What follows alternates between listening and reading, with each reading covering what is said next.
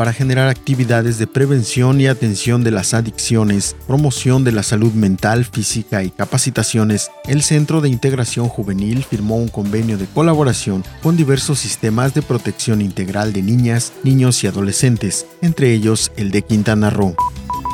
la Secretaría de Educación emitió los lineamientos sobre la manera que se calificará a los estudiantes de nivel básico, derivado de la emergencia sanitaria por COVID-19, en donde los docentes deberán de tomar en consideración la situación particular de cada alumno. Toda la información completa a través del portal www.lucesdelsiglo.com.